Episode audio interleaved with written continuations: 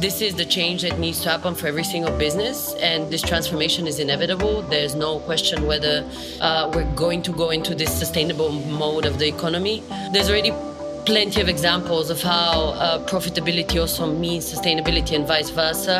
And this is only going to expand further as from next year onwards, all this legislation in the EU, in the UK kicks in, and then thereafter in the US and then in Asia.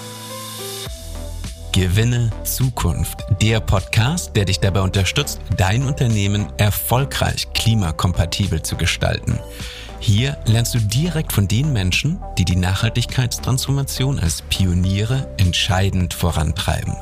Mein Name ist Zackers und ich freue mich, dich mit an Bord zu haben. I'm very grateful that IBM supports me on my mission. Hence, as before every episode, you'll get an insight into an IBM sustainability offering in the field of this episode's topic in just under 90 seconds. This time, I'll tell you about Kaya and Kato, a label that put extreme effort in producing very sustainable work apparel. Their challenge, however, when it comes to sustainability, the fashion industry is literally the wild, wild west. Large companies simply come up with creative marketing claims such as conscious wear, eco design, or simply climate neutral without having any substance behind it.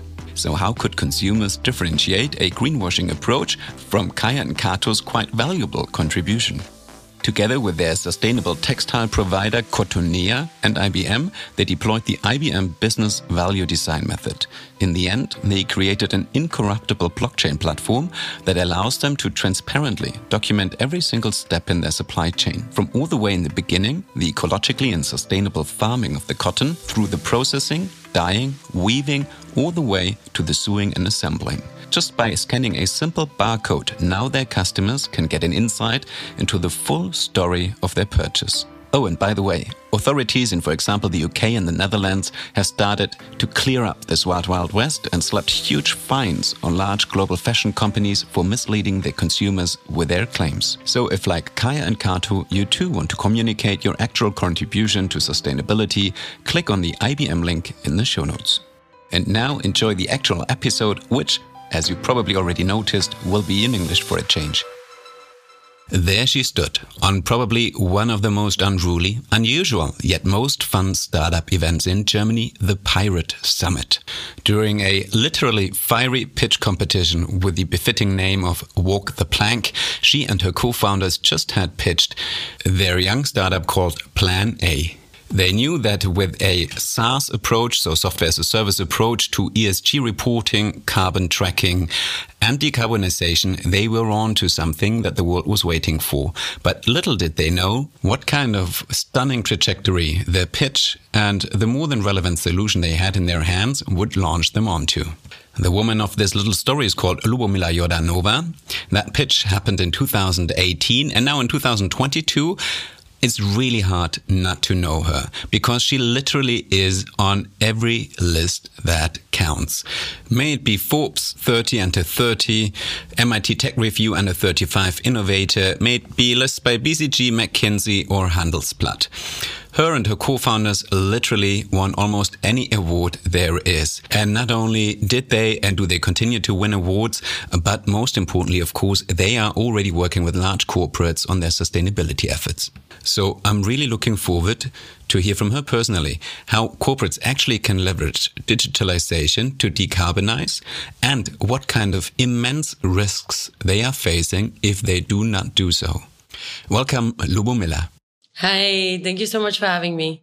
So, Luba Lubomila, if you think back to that moment, I mean, by now your portfolio is really big. But what did exactly did you focus on back then, and why was it so relevant to so many companies? In 2018, when this competition was uh, happening, we were pitching. Uh, I was pitching. Uh, solution for climate risk assessment for businesses where you would use a lot of data as we do even today with our software to identify what are the biggest levers for improvement for businesses what, where they could be losing money down the line uh, because of the fact that uh, they are not prepared well enough for climate.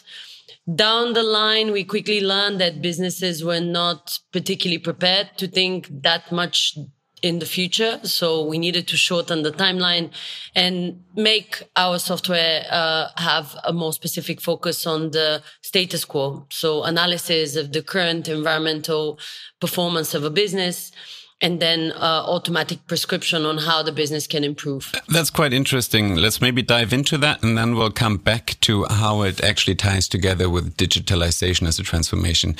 So you're focusing on ESG reporting, on carbon tracking, and on decarbonization. So uh, those three fields sort of go hand in hand together, but not necessarily, I guess. There's a few different groups, uh, and the dynamics, obviously, in the way they think, uh, significantly different. Uh, for some, sustainability is uh, a tick of the box. It is uh, assessment of how legislation is going to impact the business, and therefore, as a result, certain uh, steps are being taken, which obviously is um, preparing a report uh, it is getting data from your portfolio. If let's say you're an investment fund, um, as quite a few of our clients also fall within this category. Um, this is the, I would say, uh, type of client or type of engagement where uh, there's clear regulatory pressure and there's clear need to understand this regulatory shift so that the company becomes compliant. Um, a second type of client that we often see is the businesses that are pressed uh, uh, to think about sustainability more proactively by their employees. Um, this is usually the case where there's a green champion, there's a group of people within the employee realm which is focused on finding uh, solutions for the business, maybe even without budget, but then the management gets involved because obviously this is such a prominent topic these days. In these kinds of cases, there's usually a lot of kind of more grassroots approach of initiatives, uh, and a few months or uh, kind of projects down the line, um, it becomes a bit more of a formal project, which leads uh, to, for example, a solution like ours being adopted. Um, and there uh, is also a type of company that is probably the most, I would say, mature part of the spectrum, where you see businesses understanding that there's a lot of money that they could lose if they don't prepare for the transformation needed in order to become uh, planet positive, uh, prepared for climate risk. Uh, and these are the cases where businesses are assessing all the unintended costs that they can accumulate if they really don't understand what is the status quo at the moment. We've seen a lot of this in fashion companies because obviously when you have supply chains that are being impacted, maybe because of the geographical distribution of your partners uh, by climate risk, uh, um, you essentially start seeing that this could uh, destroy the steps that you need to take in order to be uh, successful. Um, we also see it a lot in the financial sphere because obviously um, financial risk uh, also includes climate risk. Um, and uh, also we see it with a lot of companies that are just in a way too big uh, and have uh, a lot of different stakeholders, suppliers, uh, even types of businesses that they need to navigate, uh, which are maybe their subsidiaries and so on. But how do you actually move through that? Because I assume you try to automate as much as possible, but specifically, like you, you say, a fashion company, and um, often I don't know, you know, uh, the cotton gets produced in in Egypt, it gets maybe dyed in India, and it gets sewn together in Bangladesh, and then it gets gets flown or shipped back to Europe. It's so many stations that such an item goes through, and I guess not all of it is digitalized. What's like the average level of maturity of, for example, a fashion company? So where are they usually at? What can you work with? Fashion companies are actually quite advanced, especially from the more um, popular ones, because in the last five to 10 years, e-commerce has exploded and it has pushed all of these companies to really become digital native. Uh, many of them are using as the first sales channel the online uh, option, which means that they need to understand on how to navigate their whole organization that yes, relies on physical products at the end of the day, but in order for these physical products to get into the hands of clients, they need to be really digi- digitally uh, advanced. Um, what this has meant is that uh, when it comes to any kind of reporting, when it comes to any kind of data collection, uh, they are not hearing this for the first time. Um, fashion industry has been really interesting as well because they were probably uh, after the financial industry the first ones uh, um, to be on the receiving side of a lot of pressure. Uh, when you work in the B2C segment in particular, um, you get a lot of customers sharing their opinions online. Um, and now that Gen Z is essentially defining the way uh, big brands think, uh, and they are making choices out of their consciousness, out of their values, uh, you don't have a choice but to also think about sustainability proactively. I'm skipping the whole discussion about fast fashion because this is not a segment we work with, and I uh, wouldn't be able to cover a lot of ground on how advanced they are on the data side of things. But I can definitely speak about the more um, kind of mid to uh, large scale uh, segment uh, on the uh, kind of mid to high level price uh, where there's a lot of advancement digitally and sustainability has been a step that needs to be taken uh, because of all the pressure but it's not something that feels incredibly unfamiliar because they've gone through other types of digitization Actually, that's something where, of course, I cannot, you cannot speak about it, but I really would love to hear your assessment. F from what I take, as you said, you would not work with a company such as Shein, for example, which is not only fast fashion, but ultra fast fashion. And, but what's really interesting here, and I would like to hear your opinion on that, is that, um, I also had that in the other episode where it was about banking, and you really see the difference in users between an ready, available, fully competitive um, impact mobile banking um, provider and just your average non-sustainable provider. And the latter just has hundred thousand more users on their platform.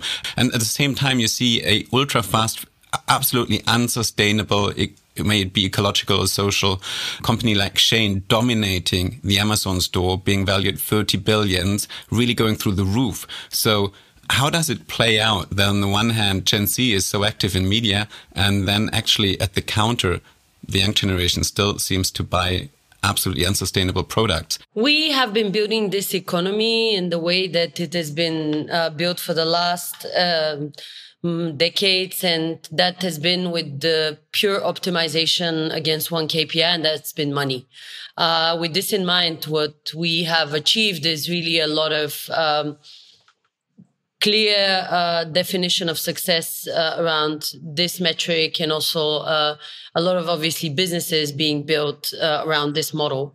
Um, I am not naive to think that every single person on this planet thinks in a sustainable manner, which is why I'm not surprised to know about the success of this company that you mentioned. Uh, and um, I, I can assume that this kinds of models are going to stay for uh, at least another few years until the whole legislation doesn't fall in place properly um, and they don't get squeezed into working only in geographies where um, this kind of behavior is still acceptable. One of the biggest uh, benefits and one of the biggest uh, points of excitement that I have in my life is really feeling how, with every single company from the thousands that we've worked with, uh, you see the change happening through the steps that they take. Um, this is the change that needs to happen for every single business, and this transformation is inevitable. There's no question whether uh, we're going to go into this sustainable mode of the economy. Um, however, we need to uh, also understand that there will be uh, a lot of um, cutting corners. There are going to be a lot of falling through the crack kind of approaches where uh, sustainability is not going to be the first value proposition at the get go. There's already plenty of examples of how uh, profitability also means sustainability and vice versa. Um, and this is only going to expand further as from next year onwards. all this legislation in the EU, in the UK kicks in and then thereafter in the US and then in Asia, uh, which is where uh, these kinds of legislations are lined up um, this domino effect from uh, the legislation goes after into the consumer preferences, in the investor preferences, and uh, ultimately it is kind of a cycle that uh, will lead even these kinds of companies uh, to have to make the maybe uncomfortable choice of uh, not being able to um, pollute uh, at that scale. Would you say that maybe even more than consumers, that investors are the biggest pressure point at the moment because they're really concerned that they put their money in an unsustainable business, which uh, then in turns and in some years down the road will really feel the pressure? I mean, at the moment already, there's really headlines of um, companies getting into funding trouble if they do not have a very clear sustainable strategy even down to in Germany, like to an IHK level where like regional IHK groups already have meetings on that topic. And if like a regional group for um, carpenters and um, small businesses really has a meeting on it, that to me tells me it is really happening. I think investor pressure is definitely one of the biggest drivers. And the reason for this is that investors are understanding that climate risk is financial risk. At the moment, we do not have embedded in our accounting systems ways in which in an automated optimized way we can calculate what is the unaccounted for capex that would end up on the bottom line of companies and obviously on investors bills um, because maybe the destroyed infrastructure for climate change has not been accounted for. Maybe the uh, destruction of certain supply chains because of uh, natural disasters or again other negative impacts of climate change has not been um, uh, assessed properly and therefore it has not been added to the bill. Um, the investors are understanding this. They're educating themselves. They're spending a lot of time on developing frameworks uh, and uh, also using these frameworks to then assess their portfolios. Where they're having challenges at the moment is really on navigating all the different uh, options that they have for frameworks that they can adopt and then they can use to assess who is better prepared than another and therefore decide uh, uh, where they should put their money. Um, we have still, I would say, a long way to go uh, until we are fully aligned on the language because we still speak multiple languages, even in the investor sphere when it comes to ESG. Um, but what is definitely uh, there is the understanding of the losses that can occur um, with statistics as bombastic as 300% increase in climate risk associated costs only in the last few years, uh, which is what insurance companies have been um, bearing uh, at this point. I would like to actually um, focus on that, and also because you started your statement with that um, a minute ago. You know, disruption of the supply chain or um, of the stock. So, could you just, for us to have a real image in our head, tell us what that could mean? Is it, for example, you know, you have a big drought in Italy and there's not enough water for the fields, or um, what does it really mean? Um, what kind of scenarios are risk scenarios caused by climate change? Climate change is not one issue. It is a collection of issues that have been uh, developing and evolving over decades, and they are the result of billions of so to say, wrong decisions that we've made. Um, one of the best illustrations of this is the um, plastic patch in the Pacific Ocean, uh, where essentially you see all these little pieces of uh, straws or even a washing machine or uh, packaging from products that we've used, like cosmetics and so on.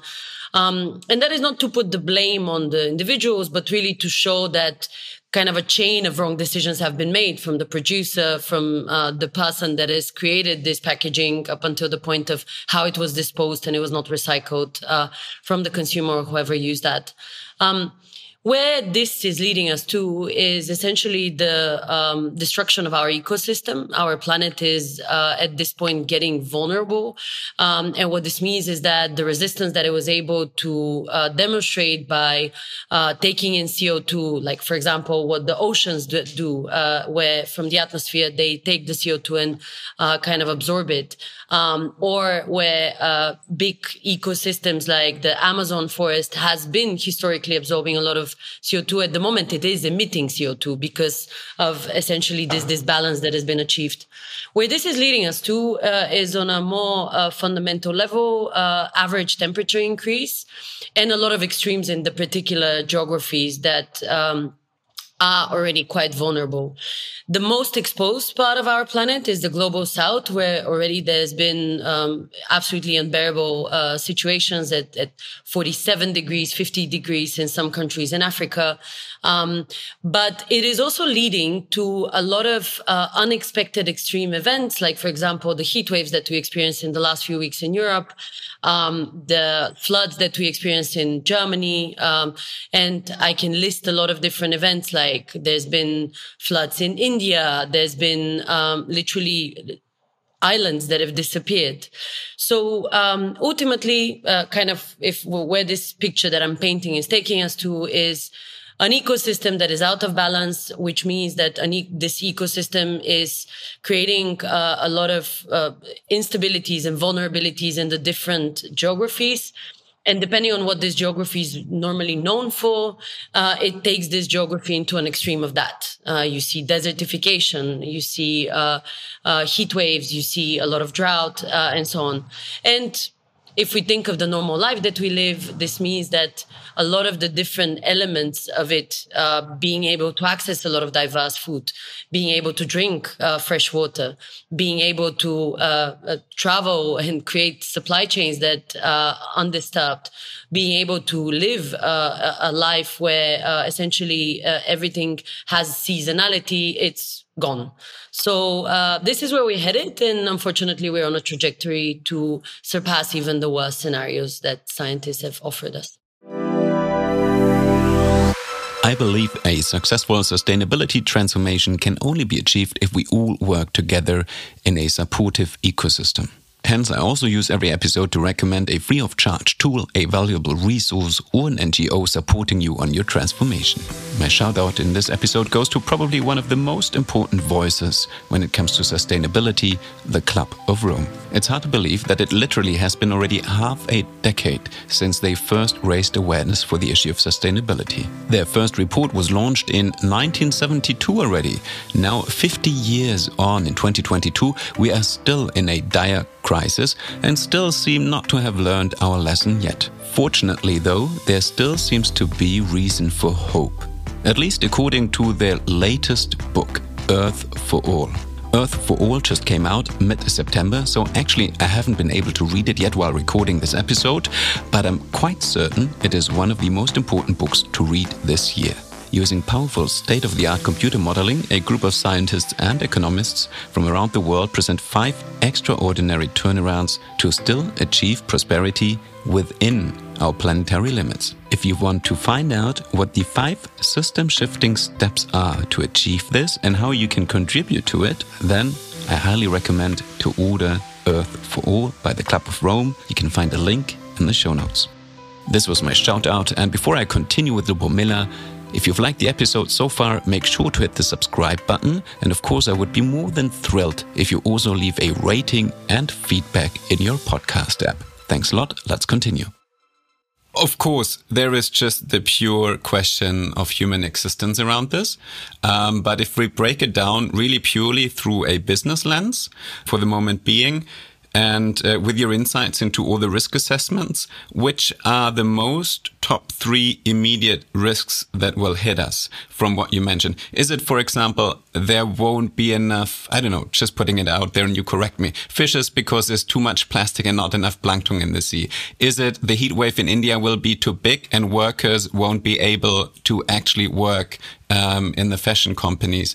Or is it um, such as we had here in Germany in Ahrtal, this massive weather events? Which specific companies or businesses will be disrupted the most immediate? So the effects of climate change inevitably will impact uh, all of us. And I really want to emphasize on this because it is really wrong to start single handedly selecting one or another industry because, uh, all of our industries are intertwined. If I take the finance industry, the finance industry is funding the uh, climate action success or the climate action failure in a way, because it is uh, the biggest investor in fossil fuel companies, but also it is the one that is going to support with sustainable finance the uh, transition that we need to go through. Um, if you take the fashion industry, this is deeply embedded into transport, logistics. It is deeply embedded into um, natural resources that are related to the materials where the biggest amount of CO2 emissions come from. If I take agriculture, that is actually uh, heavily dependent on fresh water, heavily dependent on stability of the weather conditions, you have again transportation, you have again uh, a, a, lot of um, supply chain dependencies related also to uh, uh, to the, the healthiness of the land. So I wouldn't pick one particular industry. Uh, I would probably say that the three global uh, risks that we have at the moment are a climate action failure. This is within the realm of our um, hands, and I think it's still where we can find hope because there is something that we can do uh, as businesses. As businesses, we need to be prepared for what our business, our industry means in the context of climate change and the negative impacts that we might have and start acting on mitigating those. But it is also about businesses educating their suppliers and partners and employees about what does this mean in the longer term. And unfortunately, longer term, uh, I want to again kind of uh, emphasize on this is not decades. It's really the next five years. Um, the second big uh, challenge is related to uh, just general productivity loss uh, r- related to extreme weather events uh, and general uh, human loss. Uh, at the moment, we have had just over the last few months mm, an absolutely uh, unheard of number of people uh, that have died. Like only last week, there's been a few thousand people that died in India because of floods. Like there's been just a lot of these events happening all around the world. And all these people are part of someone's workforce. They're part of someone's supply chain. Um, and they are based all over the world, not only in Asia, but in Europe. Um, there was multiple examples from the US from the last few weeks where people working in the logistics sector would faint because of the heat waves. Um, so that uh, might not feel really relevant when you're working in a comfortable office in uh, uh, a city like Berlin uh, or London, but it is in one way or another embedded into the chain of any funding funding vehicle, any uh, industry, and one um, one I think issue uh, and a final one that I feel is often undermined and disregarded is the one of biodiversity loss. So our ecosystem is uh, really dependent on all the different elements within itself, which means that um, if you take a field of corn, um, it is dependent also on the different uh, insects and on the different uh, animals that are there in order for the resilience of this ecosystem to be maintained. Um, where this is going to hit us really hard, and unfortunately doesn't come only with this particular issue, uh, is the agricultural sector, where certain foods are just not going to be available. If you combine this also with the war in Ukraine that we have at the moment, Ukraine is actually a massive producer, as well as Russia, of some very crucial uh, types of food that are um, really at the key dependence of the ex- existence even of some countries in Africa uh, or, or, even in Europe, uh, you essentially end up uh, with uh, quite of a challenging situation. And it's not only about like, oh, I'm not going to be able to eat any more raspberries or whatever. Uh, it's really about like some basics missing from the table. Um, so these are the three key climate risk. Um, risks that uh, I would mention. Um, climate action failure, uh, extreme weather events that lead to a lot of disruption on supply chains, uh, human loss, uh, as well as, of course, like financial loss uh, associated to the fact that oh, we're just not prepared for for the effects of extreme weather events, um, and finally, biodiversity loss that leads to a destruction of the whole uh, agricultural industry, uh, but also of the whole ecosystem, which by weakening the ecosystem further emphasizes on the negative impacts of climate change. And it really comes down to very intricate things you would never be aware of. I know I learned in uh, in a fellow podcast, another German B2B sustainability podcast, that actually, for example, for chocolate, uh, it comes down to only two specific insects actually pollinating the chocolate. It's not like there's a lot of redundancies in nature. You lose one link, and um, if we really only look at it through um, not a more moralistic or human, but just through a pure business lens, your like a whole entire global industry depends on two specific insects. Uh, it's something nobody is aware of and probably only realizes it until it's too late. But um, if we go back to where we started, and that was Okay, so across various industries, you aggregate data. You might aggregate data within the company from suppliers. And maybe if we stick with a fashion example, because that's which is what we started with, like um, what actual levers do they then have to decarbonize? So once the data has been assessed and a business has a good overview of the scope one, two, and three, um, which maybe just for the benefit of the audience, I'll explain what it means. Um, there's three layers of emissions uh, that any business has. And the first one is focused on emissions from facilities and vehicles. Scope two is related to purchase electricity, heating, cooling. And then scope three is related to suppliers and investments, logistics, and the views of products, and also work from home, uh, emissions associated to travel, and so on. As you can hear from the different categories, obviously different elements of scope one, two, and three are applicable to different industries.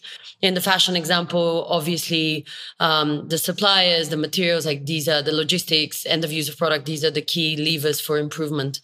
Um, when we work with uh, sustainability uh, topics related to the fashion industry, once the assessment has been done, what usually shows up automatically on the platform is the most optimal pathway for decarbonization is related to um, energy within the supplier consumption, because this is scope three category one. Um, and uh, where we also see a lot of opportunity is improvement of materials. So um, our system is able to identify the materials that uh, are uh, contributing with the most amount of CO2 emissions, and it suggests alternatives. Uh, so maybe using one type of cotton, but then uh, there's other alternatives uh, to to that. Leather is, for example, incredibly um, CO2 intense obviously uh, i don't need to explain that uh, there's now alternatives that are made out of mushrooms uh, so these are the kinds of things where uh, our um, our product is able to give suggestions that tangibly can demonstrate what are the levers for decarbonization how much is it going to cost how long is it going to take to implement Okay, I can get that. So it's not just the easy bit. It's not just changing from your um, coal electricity supplier to your solar electricity supplier. It's really about reducing it in the um, supply chain, in the production process, in reducing the energy, replacing materials with, for example, um, a non-leather variant, etc., etc. Also, again, coming back to the business case, because as you mentioned, you know, some have the intrinsic motivation to actually start climate action within their companies. Others are still more business driven and trying to cut corners. I assume that also there is a viable business case with reducing energy that is an added benefit you can actually lure companies into taking more action. Because I, I assume some you know start that oh you know esg reporting is just a hassle. Now i need to pay two more staff in order to get all the reporting done. But can you actually show the viable business case in decarbonization? There's a lot of different business cases of uh, uh, decarbonization, and where it really gets us excited is the fact that um, we don't need to spend a lot of time convincing businesses because they have seen uh, a few of these elements. But if I can make it more practical, um, one of the main uh, levers for uh, companies to take action on uh, emission assessment, climate uh, planning, and also decarbonization is related to employees. Because at the moment, uh, in any industry, you would be able to find one company doing exactly the same thing as you that is doing a lot of work on climate. Um, and if you're the one that is not doing a lot on climate, there's a lot of likelihood that the employees that work for you are going to be willing to switch because they're not aligned uh, with the values uh, that you offer to them, but they have found an alternative. Uh, and obviously, this staff is trained. You've put money uh, into building them up, into creating them uh, um, the environment so that they're happy, but also uh, making them feel comfortable within the team in which they work. And this would be a massive loss. And we've seen this now in multiple companies that we work with where uh, the loyalty really increases if there's a, a lot of tangible action that uh, um, the, the business uh, is taking on climate. Um, Another one uh, that is even more uh, practical uh, and maybe it's closer to the mind of someone is we've seen now on average 20% reduction in costs associated to facilities because businesses switch to sustainable energy. Um, this is uh, due to the fact that if you install solar panels, you kind of, you know, have the initial investment, but then you end up uh, compensating over time. And uh, down the line, this really reduces your, your costs. Um, and a final example uh, has been um, more uh, what recently happened in some industries is um, especially on the on the branding side on the way your brand is perceived. Uh, uh, if you end up telling a sustainability story that is not backed by facts um, you can end up in all of these greenwashing cases that at the moment are covered all over the news related to the finance industry the fashion industry and there's a lot of value wasted within that because if you build yourself up through a lot of marketing and so on uh, to get to the point of being perceived in this way, if this is not backed by facts, you're likely to be, um, you know, um, probably uh, with less clients at the end of the day. Uh, and even if we go back to your example of uh, the fashion fast fashion company uh, um, this accumulates even if someone has ignored this news it does accumulate down the line I had a lot of technical questions before I went in the interview, but it's so interesting that sometimes you end up with topics you didn't expect. For example, um, in one of my earlier episodes, I talked to René Schmidpeter, like a professor focusing on CSR and sustainable management. And he surprised me with the fact that the biggest challenge he and his colleagues see is actually educating the middle management on sustainability and making them uh, climate literate. So is that something that you run into as well if you work with companies that you actually feel like your counterpart in the company um, first needs um, some basic shift in the thinking, in the approach, and um, to get on board with basic climate literacy? So that is definitely the truth in many ways, but um, I would definitely, uh, uh, I would definitely say that the overall picture uh, is a, a, lot more important, which is kind of has there been uh, alignment on the whole company level? Because the, the truth is is that middle management is probably the one that is going to be implementing a software like ours but if they don't have the management buy-in they might not even get the chance to work with a software like ours. If they don't have uh, also maybe enthusiasm on the employee side they might not be able to uh, get that. So I hope this kind of explains it. I, I know people already, uh, companies put already a lot of resources and people on the digital transformation. Now comes the sustainability transformation, which first they probably think, okay, hey, let's put two people on it. Then they realize, okay, it needs to be a CEO priority. Wow, actually, I need to put staff and money onto it. But um, is there, because digital transformation and sustainability transformation um, really are so complementary, for example, you can work with a lot of AI. Maybe you have the data already, or maybe you finally have a use case actually to put that digitalization process to a actual purpose. so is there like is there like a beneficial synergies between those two transformations that people might not be aware of? Absolutely, absolutely. Uh, we are on the receiving side of the benefits of digitization having happened in companies before we come because they don't need to be explained the value of data, for example. Uh, they don't need to be explained the value of uh, data assessment for decision making. Um, they also don't need to be explained uh, why through digitization you can achieve better collaboration. So uh, we are skipping these steps in the educational process for our clients, which makes it, of course, easier for us to do our job. Um, but um, where we add value that goes beyond the uh, traditional digitization uh, evolution steps uh, within a business is really explaining the benefits of these environmental, social, and governance KPIs um, as part of decision making uh, going forward.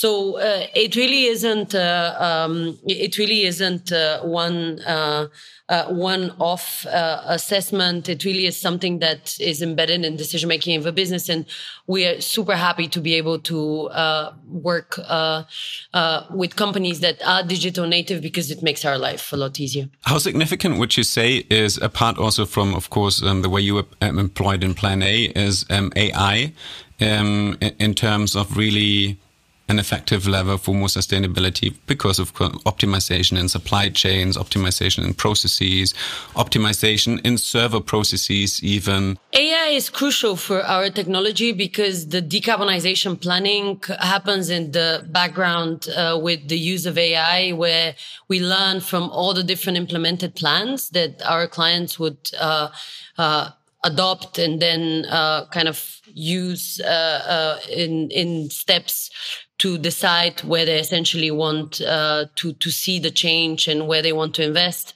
Um, to learn really what is the optimal way for a certain industry to achieve its decarbonization agendas. Um, we have seen quite a lot of um, steps that uh, unusual in our minds based on the decarbonization team members that we have and their experience, which shows that technology actually has a big part to play uh, in order to be um, in order to be really at the um, at the at the forefront of uh, why you become successful at uh, decarbonizing. Do you have an example? Um, just the decarbonization plans themselves, they're based on uh, how the one in company within one industry has been using them to then basically offer to the next company a better and improved plan uh, because through AI we've learned what essentially uh, has been implemented fastest as a task how our decarbonization planning works is that based on all the data that has been gathered, we automatically prescribe a to-do list. That is, this is essentially different steps that a business can take. Um, and essentially this means that we have a really clear overview of the different building blocks of a decarbonization journey, but we don't know how this business is going to decide to implement them. They can prioritize one task over another because maybe now they have the resources to implement um, a solution uh, for waste management uh, or uh, for renewable energy, uh, or now they have the budget to organize uh, um, specific uh, plan or uh, engagement for more sustainable commute and so on.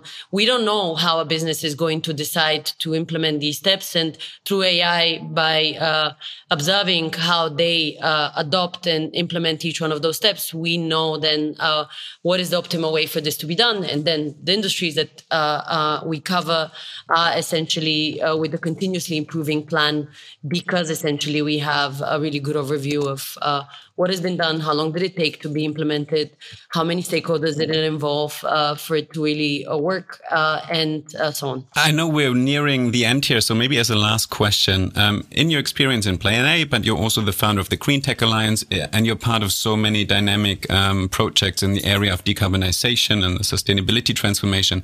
In your work, maybe what is the most frustrating thing for you to run into, and how do you deal with it or solve it? I've learned to not be frustrated uh, continuously because it can be quite disheartening to work in climate change because there's a lot of different uh, challenges. The news on one day is good, on another is bad. So you really cannot navigate your emotions if you really focus on what's going on on the outside. But what continues to be uh, uh, I would say uh, sometimes discouraging is the fact that we somehow still have the space to debate whether climate change is going to impact our lives or not, or we can postpone it for the next 10 years.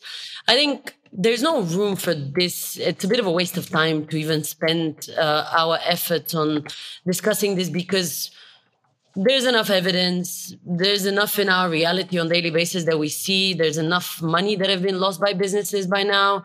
There's enough legislation. So um, clearly there's alignment uh, in the general thinking uh, by businesses of why this matters. So better focus on the action bit. This is where i still maybe sometimes get a bit uh, worked up. So that's frustrating, and your, your, way to solve is that you really focus on what you can actually do on the actions, and uh, you actually contribute to the good news. I saw that on LinkedIn. You just recently started really every day, maybe one or two positive facts about what's happening in climate change to put it out there. So I can encourage our listeners to also follow um, Lubomila because that really is a great source for articles. Um, I even copy articles and use them as inspiration for my podcast um, on a weekly basis. Lubomila. Um, thanks a lot, really, for joining me today. Please continue doing so. We need to spread the word. thanks a lot for joining me today. Thank you. If you enjoyed this episode, I'll be more than happy if you hit the subscribe button in your podcast app. And of course, I'd be thrilled if you leave a rating and feedback. My next episodes will be in German again. You can look forward to hearing from Elizabeth Goos, sustainability lead at IBM, who will talk about the significance of data and AI for the twin transformation of sustainability and digitalization. And I'll talk to Torsten Schreiber of Africa GreenTec about the significance of Africa in regards to climate change.